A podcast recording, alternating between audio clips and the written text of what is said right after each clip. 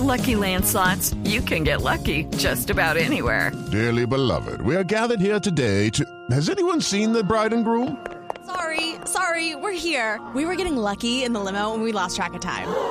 No, Lucky Land Casino, with cash prizes that add up quicker than a guest registry. In that case, I pronounce you lucky. Play for free at LuckyLandSlots.com. Daily bonuses are waiting. No purchase necessary. Void where prohibited by law. 18 plus. Terms and conditions apply. See website for details. Profesora Eslava, bienvenida. Mañanas Blue, gracias por acompañarnos. Muy buenos días, mil gracias por tenerme en el programa y buenos días a la audiencia. Bueno, ¿qué panorama económico se pinta para el 2021? Porque veníamos en cierta medida un poco cantando victoria con la reactivación, con la bajada del desempleo, pero todo esto era por cuenta de que estábamos abiertos. Pero ahora que empezamos a ver cómo estamos cerrando en Bogotá y el mundo hay otras partes que están cerrando, ¿será que vamos a volver a tener un panorama desolador a nivel económico? Camila, yo creo que la palabra del momento sigue siendo incertidumbre. No tenemos muy claro qué es lo que va a pasar y en buena medida depende de las eh, medidas que se vayan tomando y del avance de la enfermedad. Levantados los confinamientos generalizados que tuvimos durante el segundo y entrado el tercer trimestre del año pasado, Em, el principal riesgo para la economía es el enfriamiento de la demanda que viene por cuenta de la misma expansión del virus. En ese sentido, esa tensión a la que usted hacía referencia hace un momento entre economía y salud eh, sigue siendo, en, mi, en mi opinión, una falacia. Eh, es muy importante lograr controlar la epidemia también para mantener la salud andando, porque mientras la gente esté asustada, no salga eh, a, ir al restaurante, no salga al comercio y demás, em, eso eh, mismo va a ser un freno a la economía. Y en este momento el panorama de confinamientos que se empieza a abrir es distinto y yo tengo la esperanza de que sea muy distinto al del año pasado y en esa medida no genere un riesgo tan grande o un efecto tan grande como el que vimos el año pasado. Eso dependerá de que los confinamientos sean, como por el momento se ha anunciado, localizados, localizados en donde el riesgo está en ese momento eh, revelándose y localizados también en el sentido temporal, es decir, de duración definida eh, y con cumplimiento de los anuncios de cuál es esa duración. Yo creo que eso será fundamental y hará compatible el confinamiento que sin duda implicará unos cierres de, alguna actividad económica por un tiempo, pero ojalá muy limitado, lo haría compatible con una eh, con mantener un ritmo de recuperación en la medida en que, pues, eh, como decía antes, el control de la expansión del virus también es importante para la economía misma. Yo quiero preguntarle por los efectos en el desempleo, porque terminamos el 2020 en cierta medida con una tendencia positiva hacia bajar los números de desempleo. De hecho, la cifra de noviembre pues fue bastante alentadora, más o menos alrededor del 13% del desempleo cuando llegamos a tocar más del 20. Estos nuevos confinamientos en un problema que es estructural en Colombia y que nos preocupa a todos, que es cómo hacemos para bajar la tasa de desempleo, ¿será que lo que van a hacer es que en noviembre ya no veamos esa esa tendencia positiva, sino que volvamos a ver el desempleo creciendo? Bueno, en diciembre todavía estábamos navegando la ola de, esa tendencia positiva de la que usted habla eh, y además en diciembre con, eh, con, muy alta probabilidad lo que vamos a ver son unos números muy positivos eh, de las compras navideñas, de las vacaciones de las personas y demás. El reto ahora es mantener eso hacia entrado el año. Enero siempre es un periodo de baja actividad y de, y de bajo empleo en los primeros dos meses del año, porque justamente esa esa, ola eh, gigante de diciembre pues rompe eh, en enero. Eh, pero el reto es lograr que esa, ese descuelgue del empleo no sea particularmente marcado y no nos vuelva a asumir en, en, el escenario tan negro que teníamos en el segundo y tercer trimestre del año pasado. Eso, como decía antes, va a depender muy cercanamente de lo que suceda con la, con la actividad económica. El empleo viene recuperándose par y paso de la mano con la recuperación eh, de la actividad económica. Entonces, lograr conciliar esa recuperación eh, que, es fundamental con eh, mantener el control del virus va a ser muy importante. Ahí va a jugar un papel fundamental la transmisión de una información muy clara, que se cumpla, que los plazos que le dan a las personas y a los comercios y a los negocios para poder volver a abrir efectivamente se cumplan de manera que todos nos podamos montar en el barco de hacer eh, eh, comportarnos como nos piden que nos comportemos, eh, mantenernos confinados en el periodo en que hay que hacerlo, pero luego poder retomar esa actividad. El otro elemento que va a ser fundamental, tal vez el más importante del año, es qué suceda con las vacunaciones y en particular que el ritmo de vacunación ojalá no sea el anunciado, sino más acelerado que el anunciado para que podamos visualizar una solución definitiva a la crisis que va a ser muy importante para la recuperación de las expectativas, que a la vez es fundamental para generar esa actividad que se requiere para el empleo. Profesora Eslava, pero en ese sentido de la reactivación, el, sector del empleo para las mujeres, usted ya nos dice que, por ejemplo, en enero y febrero, pues es, es, fatal para la economía y no solamente por pandemia en general, pero estos confinamientos ya vimos que siempre las más golpeadas o el más golpeado es el, empleo femenino. Eh, ¿Cómo se puede hacer para no repetir la misma historia del año pasado si se tienen que volver a dar confinamientos?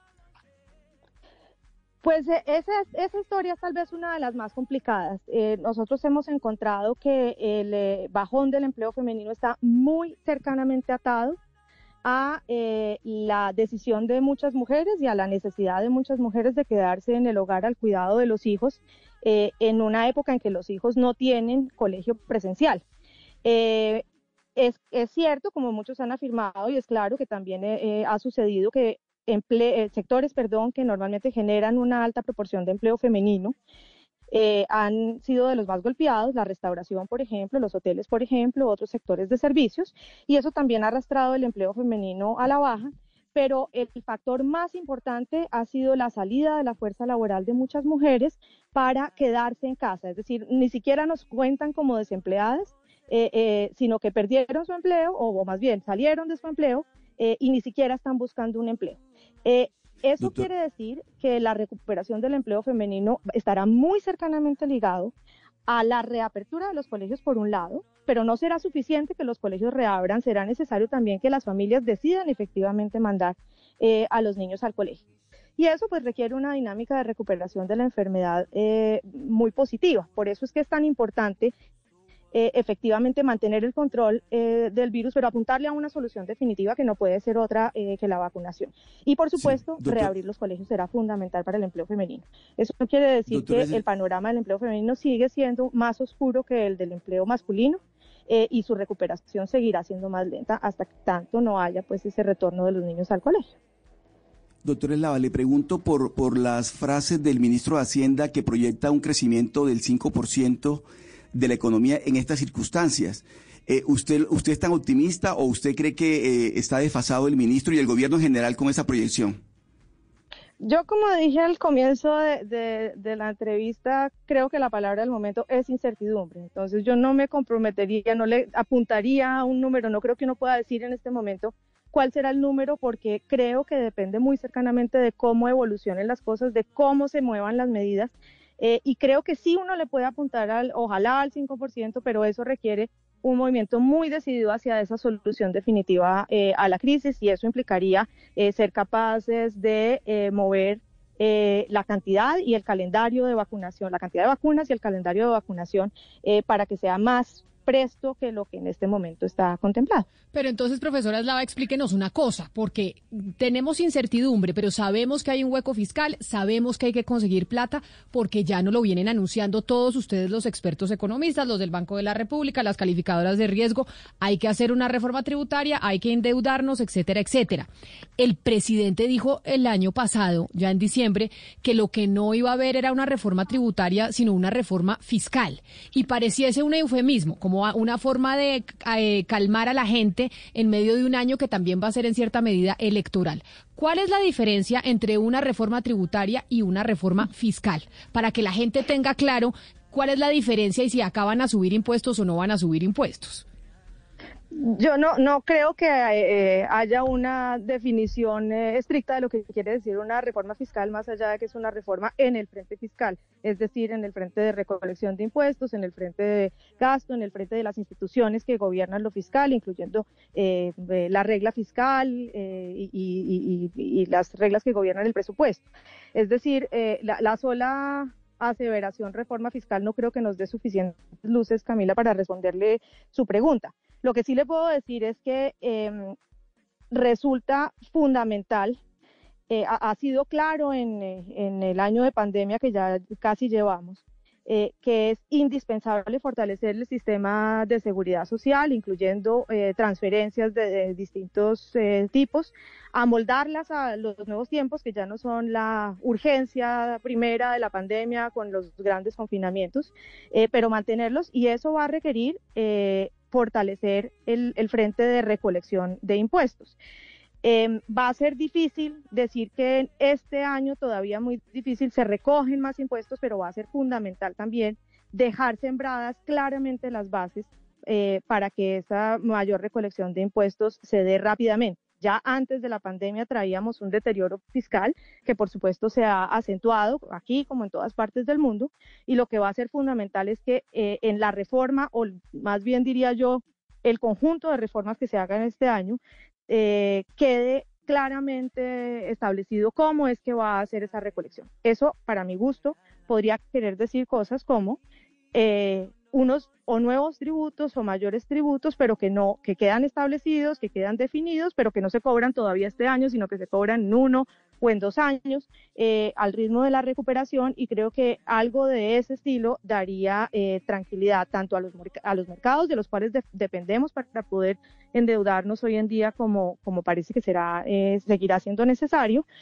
como a la economía y a los agentes que tienen que tomar decisiones de inversión, de generación de empleo y demás. Yo creo que el tamaño de esa, de esa mayor recolección pues va a depender muy cercanamente de qué se decida hacer en otros frentes.